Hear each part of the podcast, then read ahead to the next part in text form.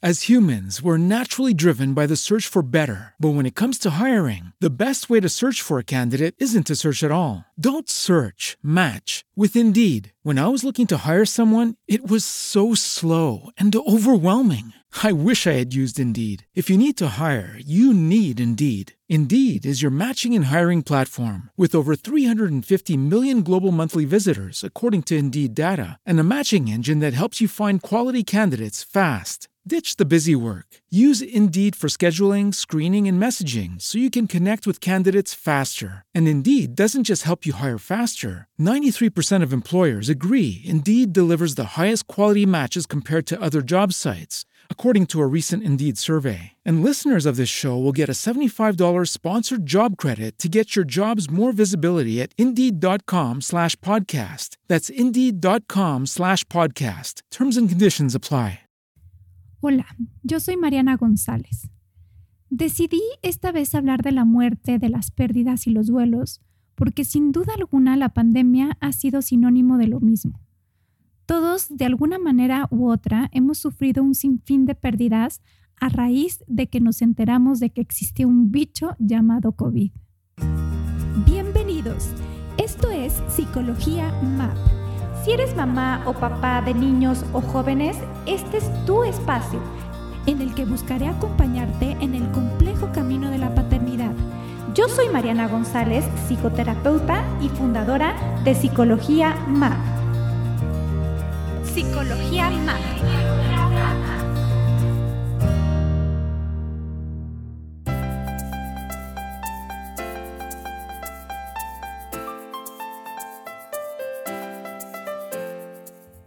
De entrada, de un día para otro, los niños dejaron de ir al colegio presencial. Instalamos los papás como pudimos la computadora viejita o la tableta para que pudieran tomar sus clases en línea. Nosotros también ajustamos donde pudimos la computadora para poder seguir trabajando. Algunos niños tuvieron que tomar sus clases a través de la televisión. En cuanto a los adolescentes, quienes tienen que vivir un proceso de reidentificación en la que los amigos y el colegio juegan un papel central, tuvieron que permanecer 24 horas al día en casa conviviendo con sus papás. Ahora bien, mamá y papá que me estás escuchando, lo primero que me encantaría y a lo que te invito es que hagamos conciencia.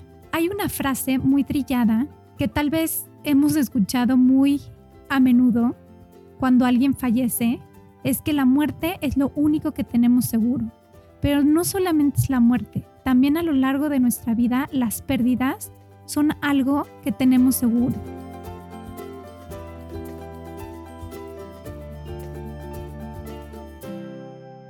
Y de ahí la importancia de poderlas abordar desde temprana edad para que cuando nuestros hijos e hijas sean adultos sepan cómo lidiar con ellas, cómo vivir su duelo, elaborarlo y finalmente aceptarlo. Recuerdo una anécdota desde mi propia experiencia como mamá. Como ustedes saben, soy mamá de dos niños y una niña. Recuerdo como si fuera ayer cuando tomé la decisión de quitarle el chupón a la más chiquita. Hice como con mis otros hijos todo un ritual para que ella misma entregara el chupón. Mientras le iba verbalizando que ya era una niña grande y que era tiempo de dejar el chupón, ella me estaba entendiendo perfectamente lo que estaba sucediendo. Entonces se soltó en un llanto interminable. Mientras la contenía, recuerdo haber levantado la cabeza y observé a mi hijo, quien también nos estaba observando con los ojos cristalinos. Estaba sintiendo el dolor de la pérdida del chupón de su hermana. Estaba empatizando con ella. Entonces lo invité a mis brazos y terminamos de llorar todos juntos. Quise compartirte esta experiencia porque es importante que como papás y como mamás nos demos cuenta que el chupón es una pérdida. Es más, el simple hecho de nacer es una pérdida, la pérdida de haber estado en la panza más cómoda del mundo, que es la panza de nuestra mamá. Y desde ahí habrá que entender y enseñarles a elaborar la pérdida a nuestros hijos, validando sus sentimientos, validando sus emociones, entendiendo que es un proceso y este bien elaborado termina en una aceptación y una resignificación.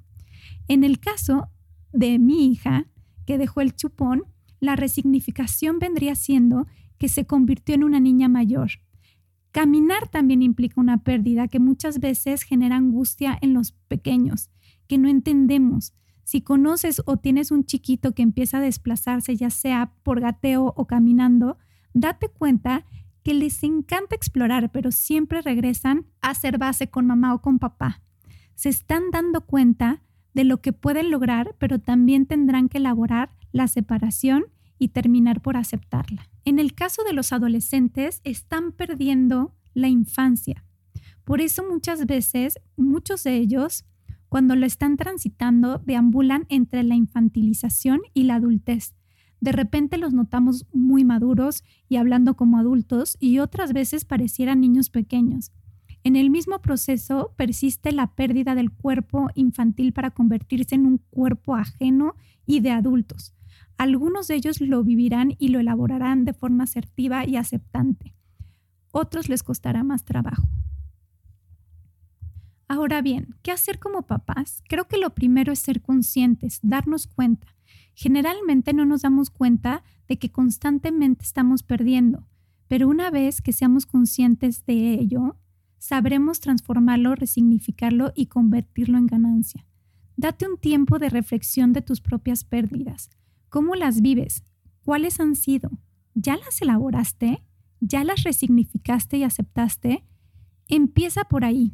Si te sientes atorado en alguna de ellas, pide ayuda para regresar a tu pérdida, elaborarla y aceptarla. De esta manera será más fácil acompañar a nuestros hijos en sus pérdidas. Valida la pérdida, desde la pérdida del juguete, del paso del kinder a la primaria, de la primaria a la secundaria, de la secundaria a la preparatoria. Acepta que tus duelos y tus pérdidas pueden resultar distintas a las de ellos. No minimices lo que para ellos es importante. Si son más pequeñitos, ayuda a realizar rituales de despedida, desde el ritual que les comentaba del chupón, el biberón, hacer alguna carta en familia como actividad o componer alguna canción, se me ocurre. Yo qué sé, los niños y su creatividad son excelentes herramientas. Explora, pregunta, no des explicaciones que no te estén pidiendo. Luego nos rebuscamos en dar respuestas y solo confundimos y vemos a nuestros hijos con carita de interrogación. Explora diciendo o preguntándoles, ¿tú qué crees? ¿Tú qué piensas que pasa? ¿Tú qué te imaginas? antes de dar una respuesta. Promueve la espiritualidad sin importar la religión ni las creencias. Es importante que a través de ella la vida tenga un sentido, pero también la muerte lo tenga. Verbaliza, habla mucho. Es curioso cómo tendemos a evitar hablar de las pérdidas, hablar de la muerte. La tenemos como tabú, lo que hace que neguemos y cuando llega, claro, nos cae como una bomba y es más difícil manejarla. Una vez que aprendamos a elaborar las pérdidas, entonces creo que será más fácil elaborar la muerte.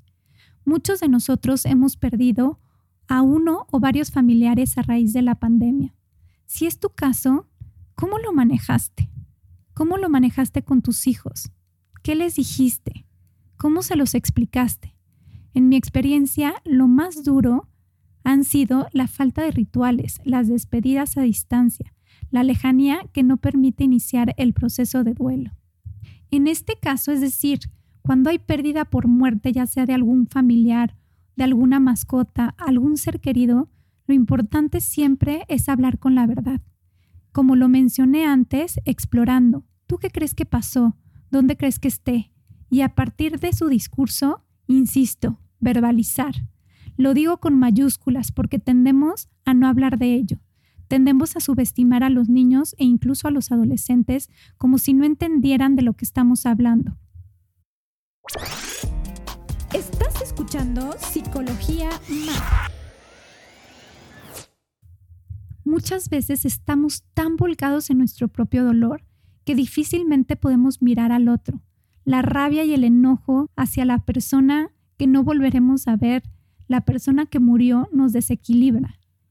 Desequilibra nuestra familia. Eso es normal.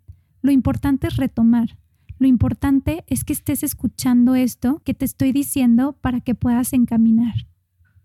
Insisto, haz algún ritual congruente a tus creencias y a tu espiritualidad. Les puedes pedir a los chiquitos que hagan algún dibujo, alguna carta para los más grandes en la que puedan despedirse del ser querido, que ellos mismos te den la idea de cómo pueden despedirse. Verbaliza, habla con ellos, explora. Existen cuentos, libros, metáforas que pueden ayudar a elaborar el duelo tanto para niños como para adolescentes. En esta ocasión, quisiera contarte un cuento que me compartió una sobrina. El autor es Walter Dudley Covert.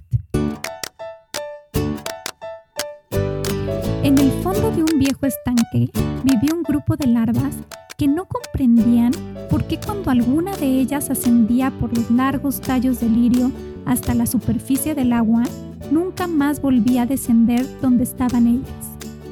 Se prometieron una a otra que la próxima de ellas que subiera hasta la superficie volvería para decirles a las demás lo que había ocurrido. Poco después, una de dichas larvas sintió un deseo irresistible de ascender hasta la superficie. Comenzó a caminar hacia arriba por uno de los finos tallos verticales y cuando finalmente estuvo fuera, se puso a descansar sobre una hoja de lirio. Entonces experimentó una transformación magnífica que la convirtió en una hermosa libélula con unas alas bellísimas trató de cumplir su promesa, pero fue en vano.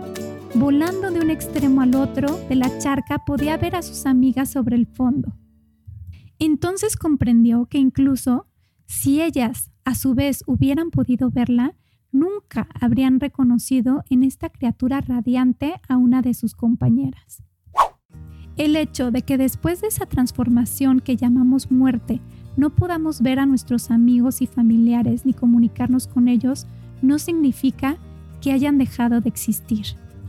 Retomando nuestro tema, sé que no es fácil cuando hay una pérdida y cuando hay una muerte lidiar con nuestras propias emociones y al mismo tiempo acompañar a nuestros hijos. Por eso también te pido que te des permiso, que te des permiso de llorar, de no ser perfecta o perfecto, que te des permiso de poco a poco encontrar tus recursos para encaminar tus propias pérdidas y tus propios duelos. Nuestros hijos, créeme, no quieren mamás ni papás perfectos. Esa es nuestra propia autoexigencia y nuestra necesidad. Créeme que al darte permiso, también les estarás dando permiso a ellos. Tómate tu tiempo, respira. Recuerda que la vida está llena de subidas y bajadas de tristezas y alegrías. Recuerdo alguna vez alguna persona me dijo que si no existiera la tristeza, entonces tampoco sabríamos qué es la felicidad. Gracias por escucharme, espero te haya servido. Si tienes alguna duda, no dudes en ponerte en contacto conmigo. Puede ser a través de mi página web o las redes sociales de Psicología MAP. Pon una reseña en Apple Podcast y dame 5 estrellas. Soy Mariana González y estuviste escuchando Psicología MAP.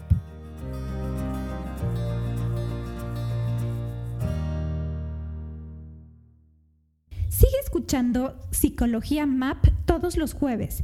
Entra a psicologiamap.com para enterarte de más episodios. Súmate a las redes sociales, comenta o escríbeme a infopsicologiamap.com. Esta ha sido una producción de puntoprimario.com. As humans, we're naturally driven by the search for better. But when it comes to hiring, the best way to search for a candidate isn't to search at all. Don't search, match with Indeed. When I was looking to hire someone, it was so slow and overwhelming. I wish I had used Indeed. If you need to hire, you need Indeed. Indeed is your matching and hiring platform with over 350 million global monthly visitors, according to Indeed data, and a matching engine that helps you find quality candidates fast. Ditch the busy work. Use Indeed for scheduling, screening, and messaging so you can connect with candidates faster. And Indeed doesn't just help you hire faster. 93% of employers agree Indeed delivers the highest quality matches compared to other job sites, according to a recent Indeed survey. And listeners of this show will get a $75 sponsored job credit to get your jobs more visibility at Indeed.com slash podcast. That's Indeed.com slash podcast. Terms and conditions apply.